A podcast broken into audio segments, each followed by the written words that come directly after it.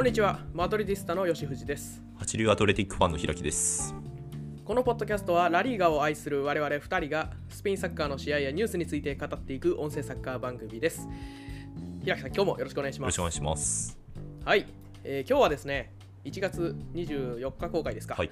えーっと、ラリーガ第21節かな。うんうんはい、バレンシア対アトレティッククルブの試合を、えー語ります。はい。はい、もう2週連続ですね、アトレティックは。アトレティック2週連続ですよ。嬉しい。いや、嬉しいですね。そうですか。はいえ、あーまあ初めてだよね、そもそも。あ、何ですか？あ、2週連続。バレン2週連続もそうか、初めてだし。あ、確かに。バレンシアも初めてじゃない？あー地味にそうか、そうですね。ラカルタでラリーガではやってないかもしれないですね。ね。初めてだと思う。うんうんだからちょっと珍しい回なんですけど、はい皆さんどうかお付き合いください。けど、バレンシアちょっと初なんで、せっかくなんで、ちょっとスタメン言っときますかあ、、久々にお願いし。ます。はい。ちょっと気分で。はいはい。はい。えっ、と、バレンシア442ですね。はい。はい。えゴールキーパー、ママルダシビリ。んえー最終ライン、右からフルキエ、モスケラ、ガブリエル・パウリスタ、ガヤですね。え2列目が右から、あ、右からというか、どうしよう、ドブレピボーテ。んえードブレピボーテがギジャモンとペペル、右、左ですね。で、右のハーフがフランペレス、左がカノス。で、ツートップにウーゴ・ドゥーロとディエゴ・ロペスということでした。はい。はい。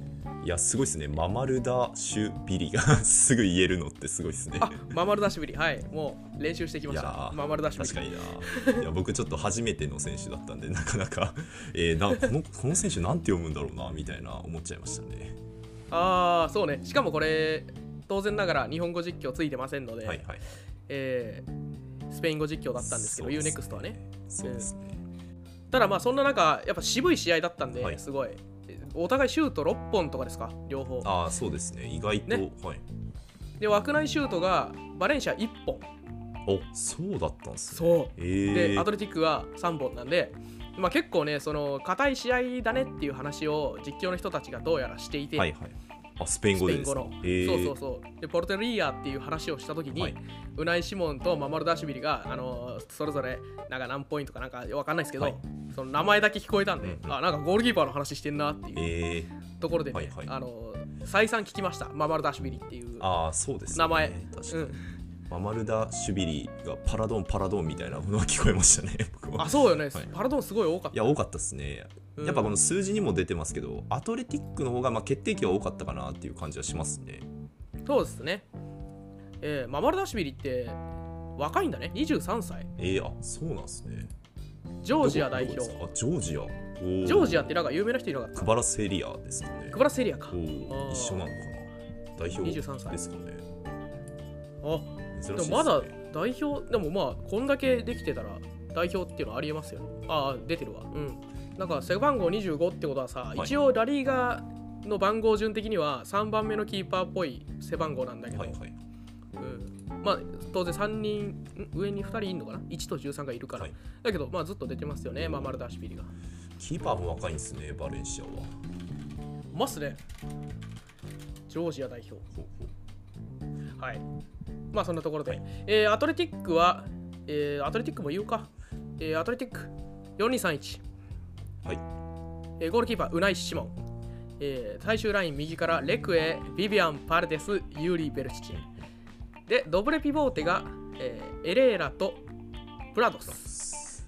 はい。2列目、右からベレンゲール、サンセ、ニコ・ウィリアムス。えーワントップにクルセタということでした。はい。はい。まあこれは前節と違うのはドブレピボーテかな。そうですね。ガラレタがなんか怪我かなんかで結構交代してたからエレーラかなと思ってたんですけど、この試合普通に出てきましたね。あ途中でねガラレタが出てきたと。あのーベスガとガラレタじゃなくて、はいこの2枚ここがまるっきり違うだけか。そうですね。まあ、あとレクエは引き続き、まあ、最近調子いいですからね、ここは。確かにね右サイドバックずっとレクエか。あとまあベレンゲですかね。うん。あそうねイニャキがいないところはベレンゲル。ははいい。まあちょっとこの試合若干ベレンゲルは前節とは裏腹に活躍できなかったかなっていう感じはしますが。うん、そうですね。はい。えー結果を言いますとバレンシアが1対0で勝利、まあ、ホームメスタージャの試合なんですけど、はい。1対0で勝利ということでした。はい、いやー負けちゃいましたねこれは。いやー負けました、はい。どうでした？感覚的には。まあそうですね。あのー攻撃の面ではそこまでなんか課題はなかったかなと思うんですけどまあやっぱ最後のとこっすよね。うん、そうですね、そこもありますね。あと、やっぱね、えっ、と、まあ、ちょっとバレンシアの守備とかが良かったっていうのは当然ありますよ。ね。ああまあ確かにな、あるし、はい。あの、なんかめっちゃくちゃ穴がないっていう感じではないんですけど、うやっぱバレンシア見てて毎回こう気持ちよく若い選手が走ってるんで、あの気持ちいいんですよね、そもそも。そうですね。守備でよく戻ってくるし、うん。そのサボらない人が多いっていうのはいいですよ、うん運動量。だからアトレティックに全然走り負けてないしそれからやっぱりちょっとこう構えられるとアトレティック攻撃きついのかなという。ああまあ確かにこのシーン結構ボール持つあこの試合だとボール持つっていうシーンが多かったですもんね。そうですね。なんで引いてる人、まあ、ひドン引きではないですけど、はい。構えてる相手に対してその間で受けてそのボール相手を動かして崩していくみたいなのは若干苦手としているのかなと。うん。まあ前線にスペースないとやっぱ2個とかが光っ光らないですからね。そうですね。うんなかなかたそうですね。そういった意味で攻め手が書かれたっていうのもあるかもしれないですね。うん。たまにやっぱりこう内側を経由して2個が正面を向いてボールを持つっていうことは、まあ、あるにはあったんですけど、はい。ただ多くの場合は2個もちょっと下がり目で後ろ向いてボールを持つしかないみたいうんうなん。ことになってたんで、まあちょっとでうんそうねそこにうまくボールを届けられたらチャンスできるんですけど、うん、チャンスの少なさはそもそも、まあ、全体としてこの試合チャンス少ないですけど、うん。両チーム、まあ、アトレティック普段より攻撃苦しんでたのはその、まあ、構えてる相手に対してどうやってウイングにボールを供給していくかっていうところにちょっと課題があったかなと。まあ、なるほど、そうですね。まあまあ、ビルドアップとかの面で言うと、まあ、この試合結構あのサンセがやっぱり、えーポストプレーだったり、まあ、あのファイナルサードでも結構仕事してましたし結構、まあ、サンセに簡単に当ててみたいなところがあってそこはまあなんだろう、まあまあ、今まで通りではあるんですけど、まあ、やっぱ光ってたなっていうのは印象にありますね。うん。サンセもあれよね、そのちょっと外に追いやられ気味で、まあ、外寄りでプレーしてたかなって感じするんですよああまあの確かにな。ペペルの、はいどっちかというとギジャモンの外側というか、うんうん両ドブレピボーテの、うん、外側でちょっとサイド寄りで受けてっていう風になってたんで、はいまあちょっとね、そのうーん決定的なもう3世のくさびでバンと崩れちゃうみたいなことにはなりづらかったんですよね。うん。なんでまあそう守備良かったんですよ。あバレンシアはそういう、うんバレンシア守備いいっていうことだと思うんですけど、はい。まあそうですね。結構、まあ、バレンシアのチャンスもなんだろう結構思い出すところで言うとやっぱショートカウンターが多かった気もしますね。まあ、ミドルミドル気味もあったかな結構奪っいやて僕はね、あれっすよ、もう得点シーンのあたり以外は、はい。もう覚えてないっすね。得点シーンの直前に1個チャンスあった。あが、それぐらいかーな。あーそうかウーゴ・ドゥーロが外したやつでしたからねそうそうそう、2つあったんですよ、うウーゴドゥロ。まあ2個目を決め2個たんですけどねはい。うん。まあ、アトレティックは多分、その、はいボール、その、相手を引き出して、疑似カウンターを打つとかみたいなことをやらないと、3世2個みたいなのは、ちょっと生きてこないんだろううね。んまあそこはありますよね来てくれないと。はいはい。まあ確かに前節の、まあ、ダービーと比べるとそういうカウンターを打つみたいなシーンが少なかったかなっていう気はしますね。まああとバレンシアの戻りもありますよね、やっぱ。うんありますね。結構し人数かけて守られるのでなかなかやっぱ、えー、1人2人じゃ崩せないっていうところがありますよね。うん。で一方のバレンシアなんですが、はいでバレンシアはバレンシアでね別に攻め手があったわけじゃないんですよね。うーんそうですね、うんなかなか普通にはいハイプレスしてくるからアトレティックが。でビルドアップのところで結局困ってたのはあのー、4バックスタティックな感じでサイドバック上げずにボール持ってで最後プレスのはめどころにサイドバックになってはい。で蹴らされるみたいなね。よくあるはまり方っていうかプレスのかかり方。をしていたんでその、まあ、最初とちょっと苦しいかなと思ったんですよね、はい。でしかもロングボールを受けるのが前線フランペレスじゃねえわ。ディエゴ・ロペスか。ディエゴ・ロペスとかにあのロングボール蹴ってたんですよ、はいはい。で彼身長1 7 2センチなんですけど、そんな大きくないですよね。そうなんですよね。で相手ビビアンなんであのめっちゃ弾かれるんですよね。何蹴っても。ね。だからちょっと序盤かなり苦しかった。前半特に、うんうんそのシーン多かったんでちょっとプレスやられてたかなっていう感じはします。そうですね。そこはまあ確かにな。マンツーでつけますしね。そこは、ううん聞いてましたね。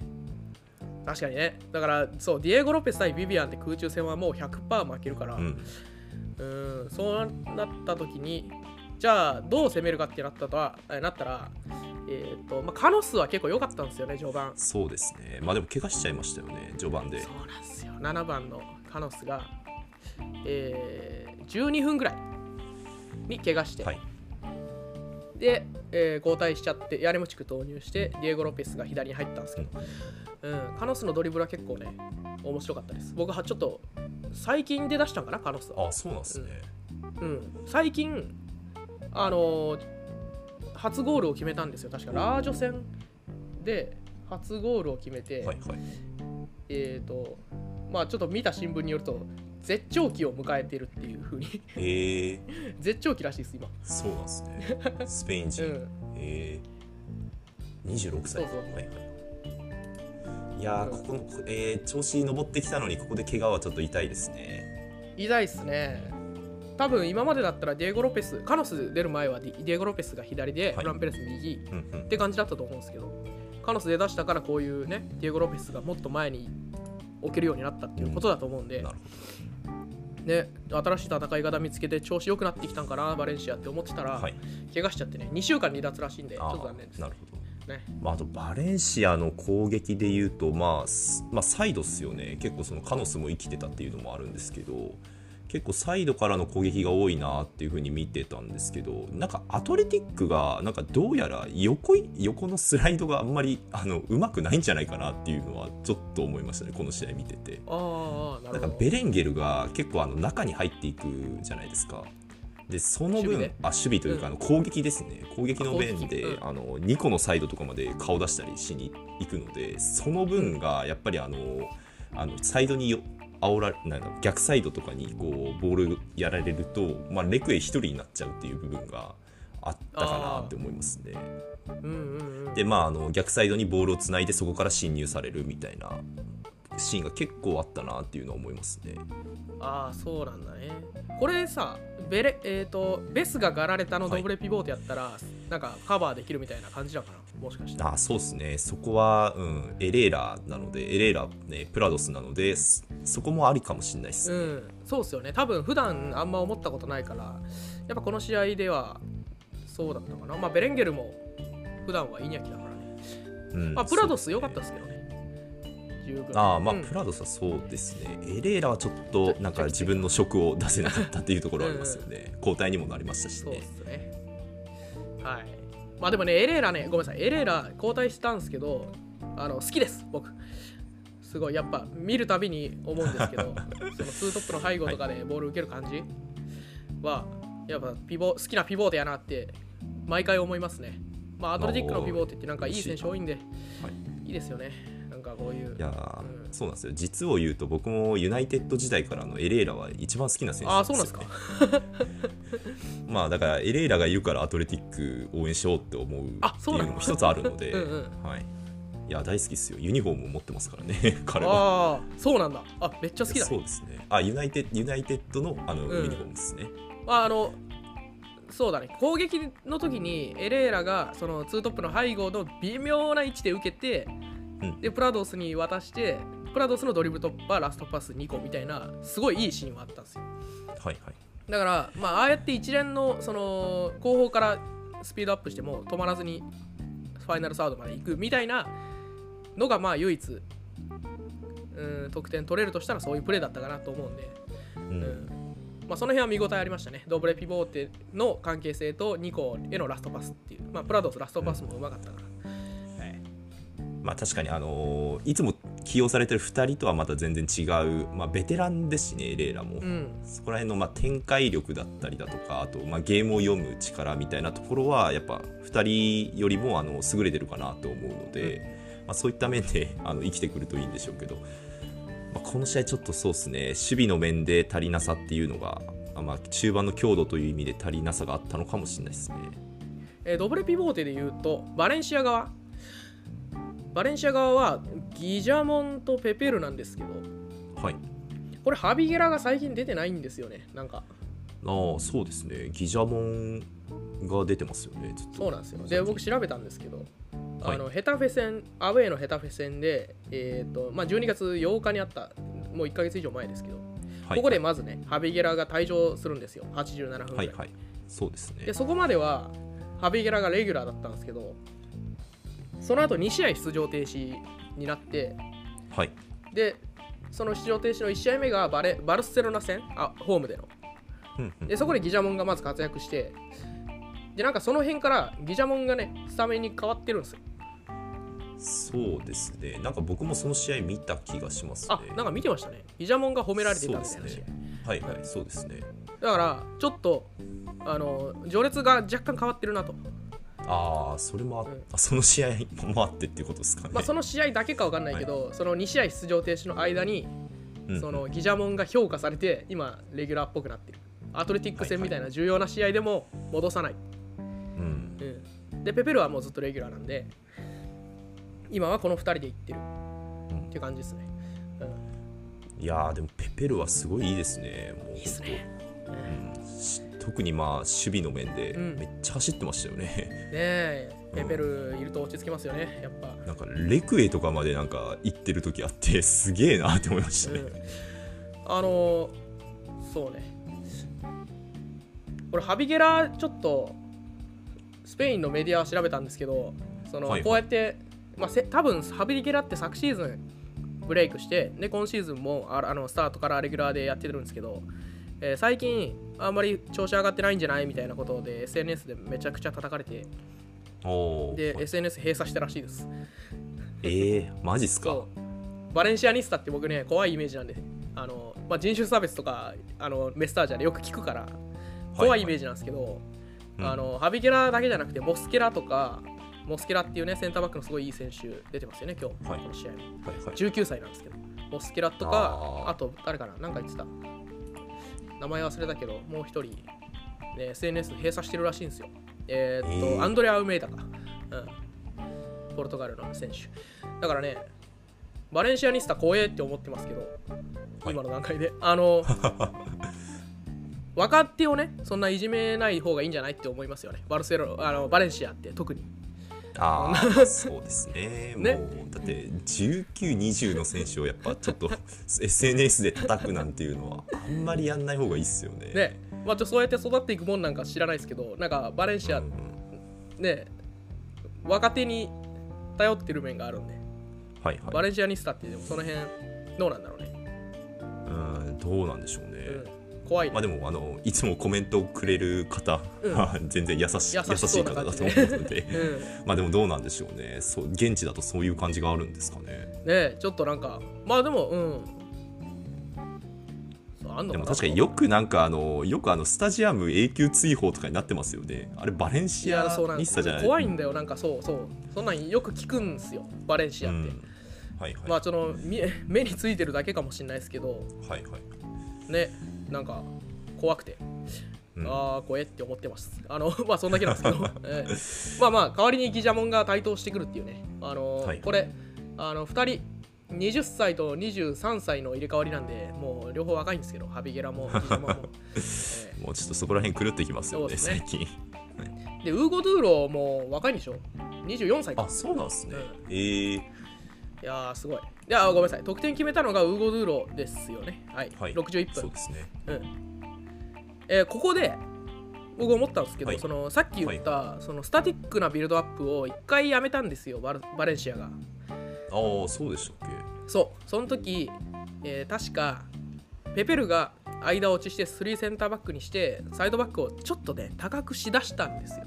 ああなるほど。はいはいはい。でそのタイミングでその直前のチャンス。ガヤからのクロス、ガヤクロスうまいんだよね。ガヤからのクロスで、えーあガヤクロスじゃなかったかな。ディエゴ・ロペスが最後はラストパスだったかもしれないけどウーゴ・ドゥーロチャンスだったんで、うんうんあで得点したのがガヤのクロスか。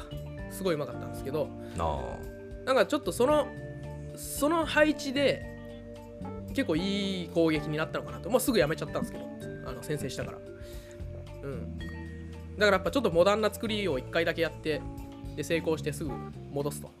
いうのが、はい。まあちょっと戦略的に良かったかな。60分ぐらいの戦い方として、はい、まあでも確かにあの時間帯ガヤが結構上がってましたもんね。右あの左サイドの方で、うんそうです、あのワンね、ツーとかで、はい。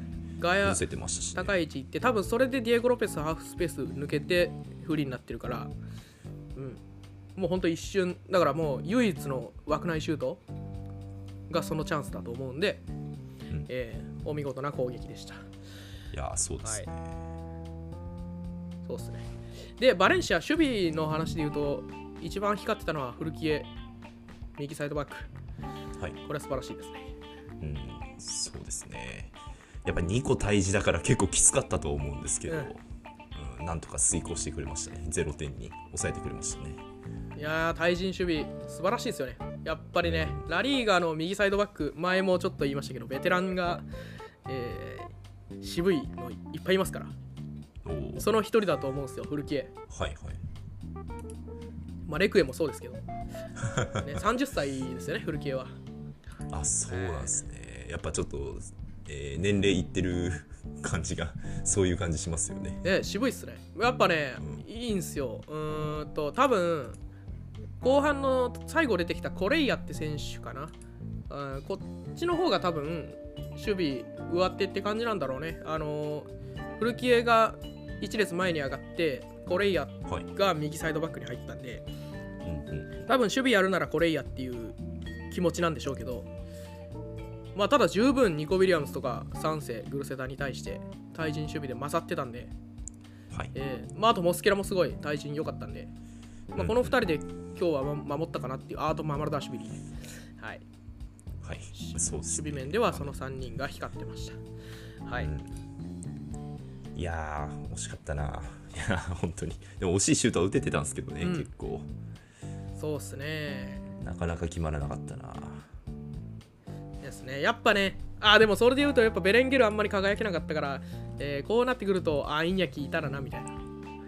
まああの後半出てきたウナイ・ゴメスとかのシュートが結構あの惜しかったりだとか、まあ、前線のメンツは結構いるんですよねビジャビブレとかも出てきましたし、うん。あとラウル・ガルシアですあーラウール・ガルシア、いいね。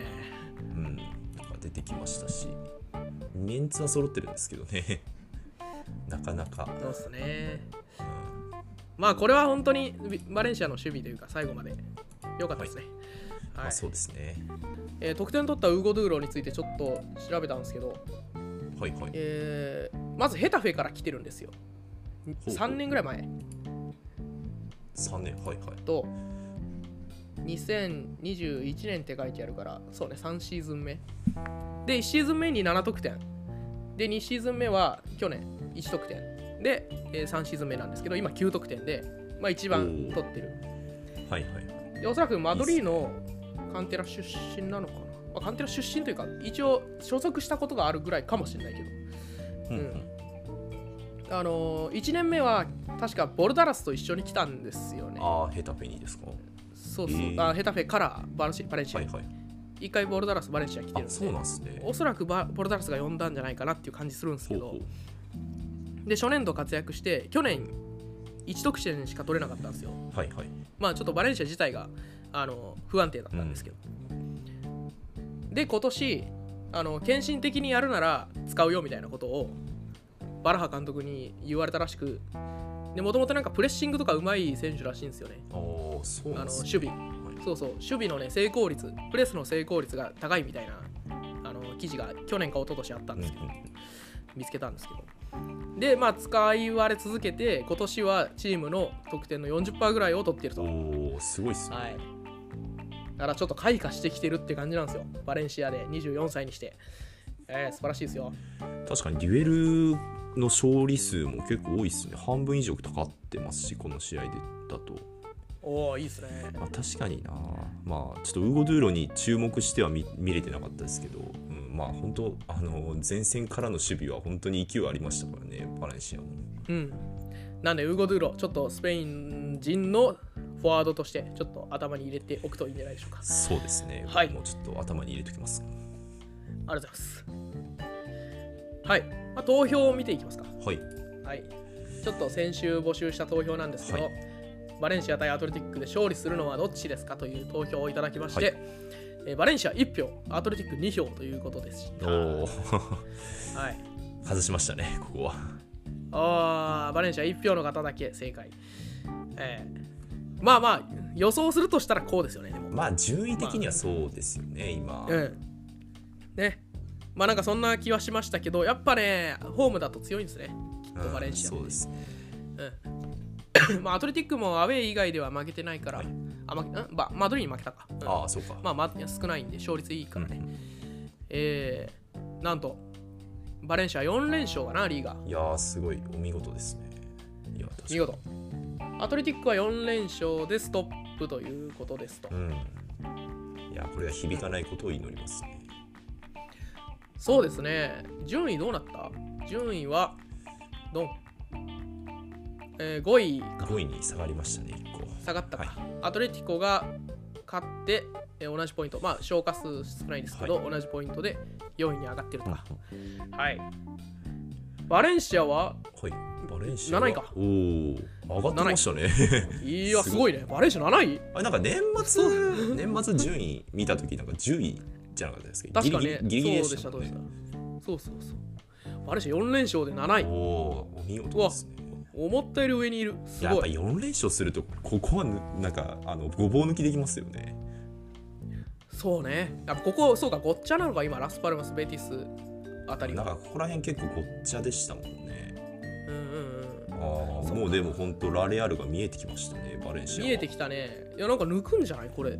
あーそうっすねちょっと1月厳しいですしね まああの CL も始まってくるから2月も厳しいかもしれないですしねそうっすね。1月、ほんと、どこもね、日程鬼なんですよ。ううん。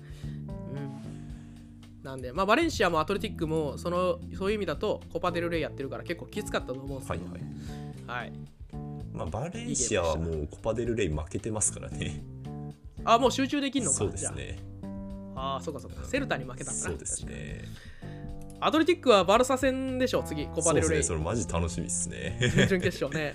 いやー、コパデルレイ、マドリー負けてるんで、もうちょっと僕は、あの、もう、はい。高みの見物というか、ああそうかそう低みでしたね。うん、もう負けてるんで、はい。あの、面白い単、単なる面白い大会として臨みますが、それは準々決勝。それどうでした？そう。その、えーマドリードダービーは。マドリードダービーはもうね、正直、あれです。あの、疲れてるのかなっていう感じうん。ですね。まあ、延長で負けるのって多分、初なんじゃないかな。アトレティコには延長では勝つみたいなあジンクスあったんですけど、そのジンクスをさらば、延長で2点取られて負けてるんで、まあ、コンディション面ちょっと、あのサウジで2試合やって帰ってきてすぐなんで、あのしんどかったと思うんですけど、まあ、強かったですよ、アトレティコ。ごめんなさい、あの、あんまりね、その早朝生で見てたんで、はいはい。あのもうあまあもう早い。ってか結構時間経ちますしね。そうしかもね、120分なんで、はいで、スーペルコパでもアトレティコ戦120分やって、クラシコやってなんで、あの相当きつい。で、もう120分コパデルレイやった後、今節、アルメリア戦ももうひどいもんでしたから、コンディション。はいはいもう1月しんどいんですよ。いやーそうですね確かになクラシコもやってますからねコンディション面で言うとやっぱりマドリーの方がきつかったっすねそれはそうですね。なんでまあ、あのまあ、アトレティコもサウジアラビア行ってるには行ってるんで、はいうん、そこまでめっちゃ違うってわけじゃないでしょうけど、えーやられましたね、この試合は。いやーそうっすね僕も見てたんですけどなんか延長のアトレティコのなんか気合の入り方がやばかったっすね なんかいや、そうですよね。なんであそこからギア入れられんだっていう。ね最初の15分で決めるみたいな 感じでしたもんねえ、すごかったわ。なんかあれなんでしょうねやっぱ2回連続負けるわけにはいかないという気合を感じましたね、すごいですね。昨シーズンもしかもマドリーに負けてるはずなんで、ああそっかコパデルレイはね。はい。い、や、お見事でした。そうっすね。まあ、アトレティコ次どこなんだ？おおまあでも確かに結構強いとこと当たるんですかね。もうねコパデルレイはいいとこばっかっすよ。プリメーラの人たちばっか次はあ準々決勝は？セビージャですね。セビージャか。あもう今週なんだ。あそうっすね。これやってる時にはもうあ金曜日か。はいはいはい。なんでアトレティック・バルサももうほんとすぐっすよ。明日ですもん。あまあこの週。そうか。これ収録のもう12時間後とか。そうですね。ねそれぐらいのレベル、はいおー楽しみだな。あジローナ残ってますね。そうですね。どうなってるか。ジローナも残ってるのか。これラレアル勝ってますね。そうですね。これ面白そうだな。いいね。そうですね。結構うん間取りが消えてしまったのが残念ですけど なんか面白いとこ残ってますよね。で準決勝ってさ、はい。2試合やるからファーストレグセカンドそうなんですね。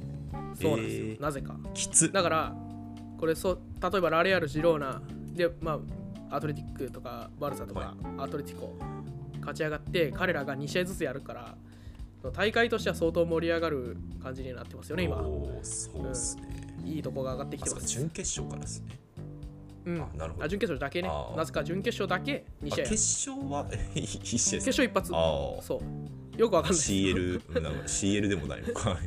よくわかんないです、ね、なぜか準決勝だおけー。はい、確かね。はい。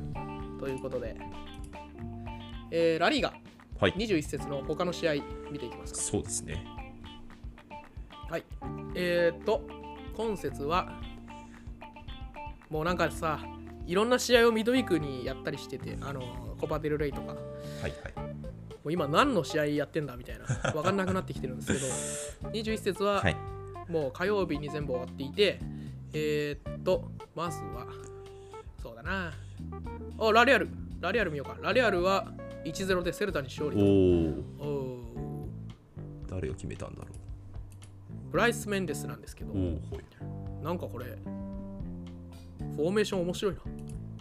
見たことないフォーメーションでやってます。まあ見たことないというか、ラリアルで見たことないあー。ファイブバック。532。ほう。ええすごいね。やっぱね、コパデルレイあるから、どのチームもなんかちょっと今節は変わった戦い方をしているかもしれあない。チェコ、ルノルマン、ススベルディアの3センターバックか。面白そうですね、これは。面白そう。ねいいね。で、温存してんだろうな、ミケル・メリーノとか、はスビメンディは。ああ、はいそういうことか。まあ、厳しいですしね、日程もなかなか。うん。で、まあ、この今週ありましたし、うんあのコパデルレイもね。はい。ということです。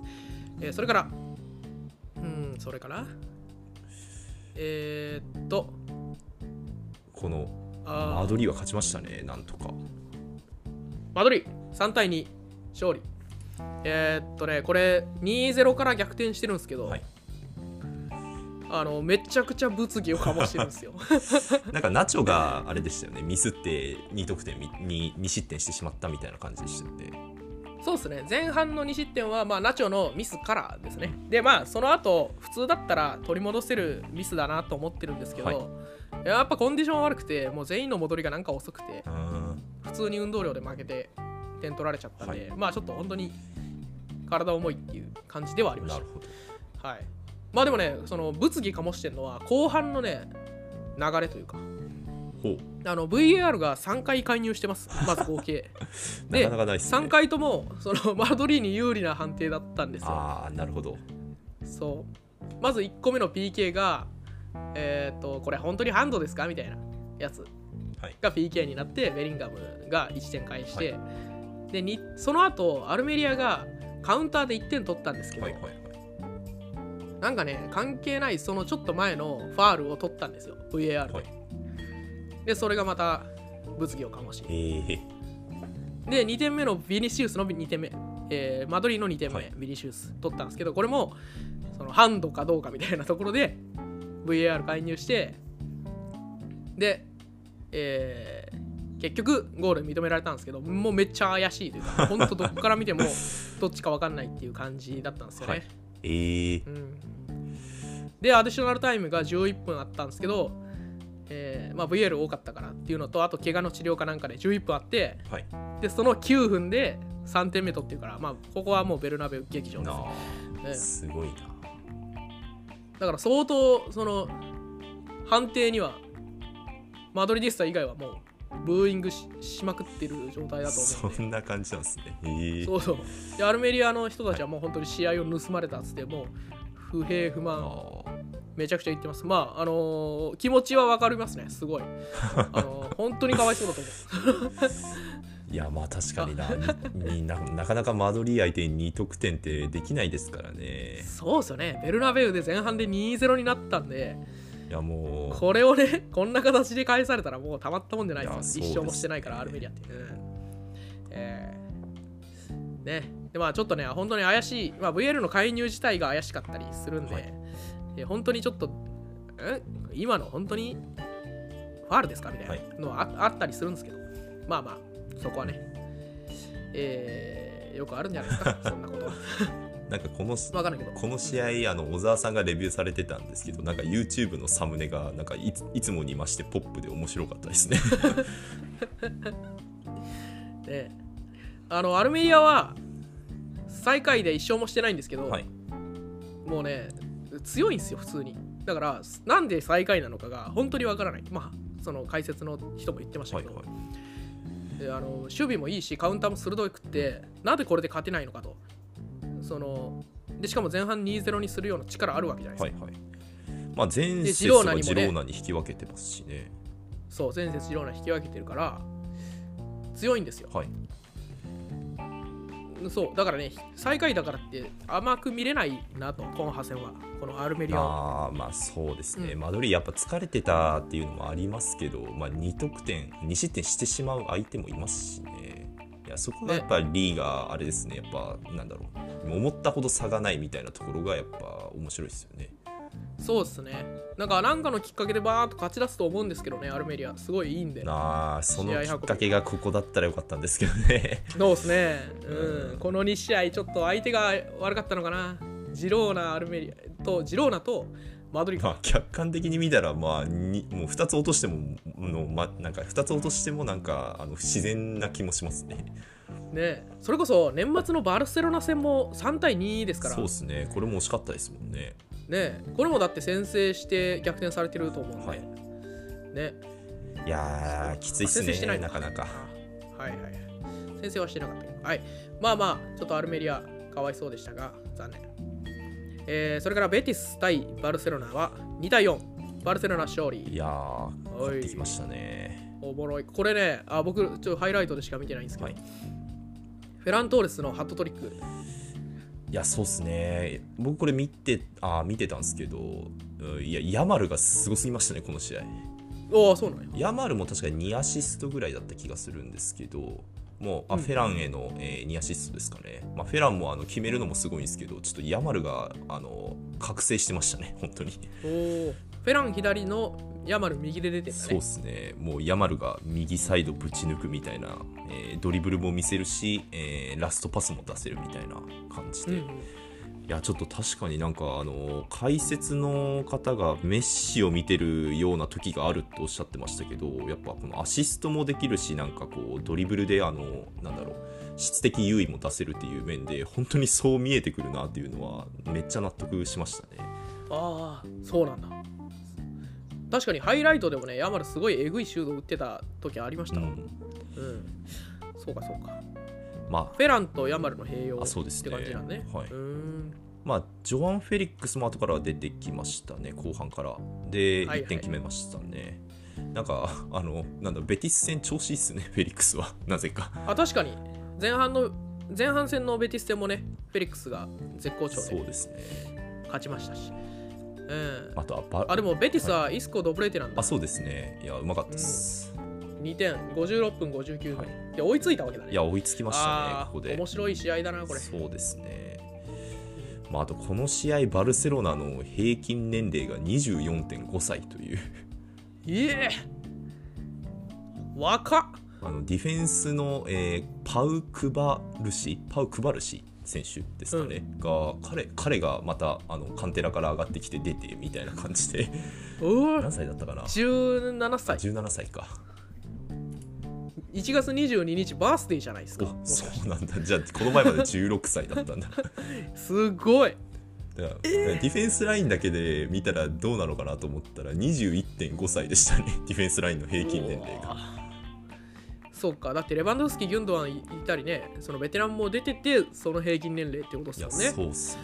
あどれだけ若いかっすよね。まあ高橋どんどん出てくる。うんそうっすねまあこういう起用できるのはやっぱすごいっすねシャビも。なんか持ってますよね。ねそれで4-2で勝てるっていうのが、すごいですうねん。フェリックス以外だってこれビトル・ロッキはいはい、えー、とウーゴ・ロッキですね。新加入の選手とフェルミンですからもう若手若手ですよね、はいはい。すごいっすね。そう考えると。すごいね。交代も、うん。いやーやっぱちょっと若手で、うん、バレンシアでもありましたけど若手で勝てるとやっぱ盛り上がりますね。なんか。すごいですね、うん。はい。こんな感じ。あと、まあ、ジローナが5対1で勝利してます。セビージャ相手にはい。ドフビク、ハットトリックですね。ドーフビックハットトリック。おこれすごいな。ね131519分。そうなんですよ。この6分で。すごい。これセビージャ先制して喜んでる間に13分、うん。15分19分。すごいやすごいっすね。試合を決めちゃいましたね。そうか。心折れるねこんなこといやそうっすよね。セビージャ決めて3分後ですもんね決められて、うんうん。であれか。ものの10分で逆転か、うんあれ逆転っていうかもう3点決められてんのか。これ得点王になったのか今。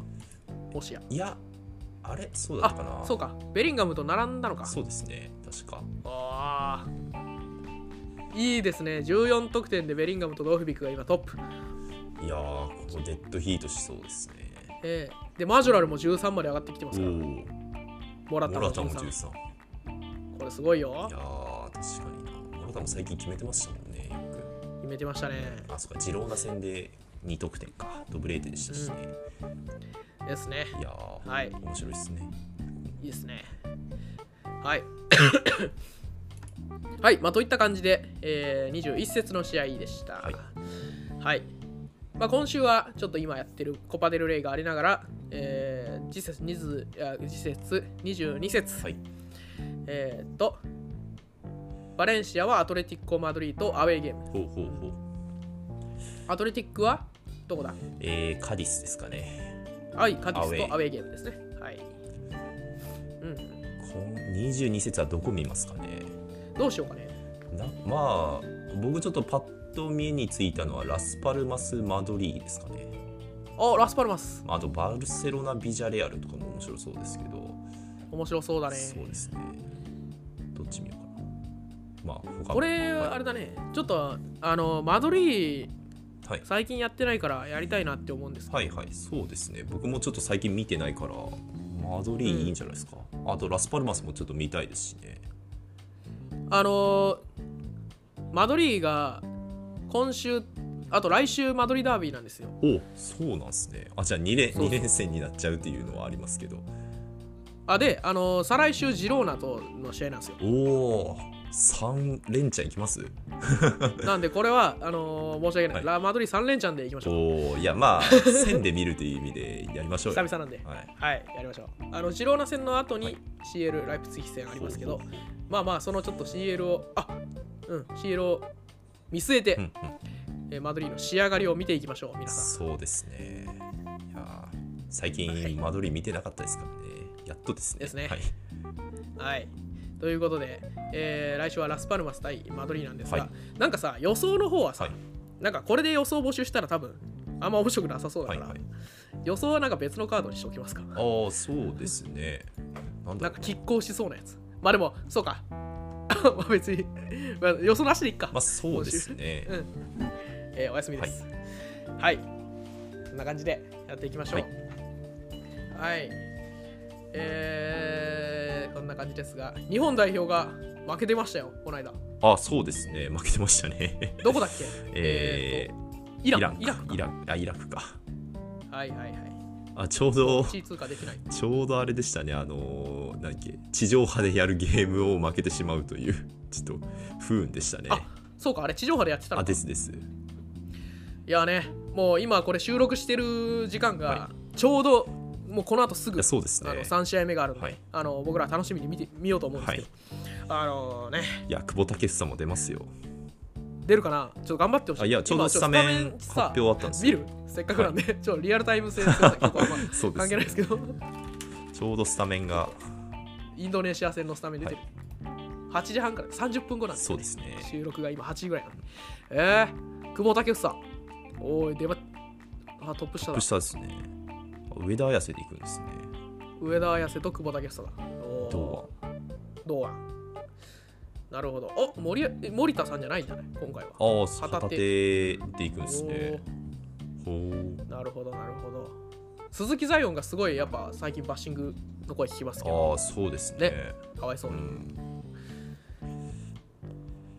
うわ、すごい、日本代表だ。いや、まあちょっと楽しみですね。この後なんで。まあそうですね、ええ、もうあの聞いてる方にとってはなんなんか過去の話だと思いますが。はい。そうですねえー勝ち上がっていることを祈ります。祈りましょうはい。こんな感じですか。そうですねじゃあ、また次回お会いしましょう。さよなら。さよなら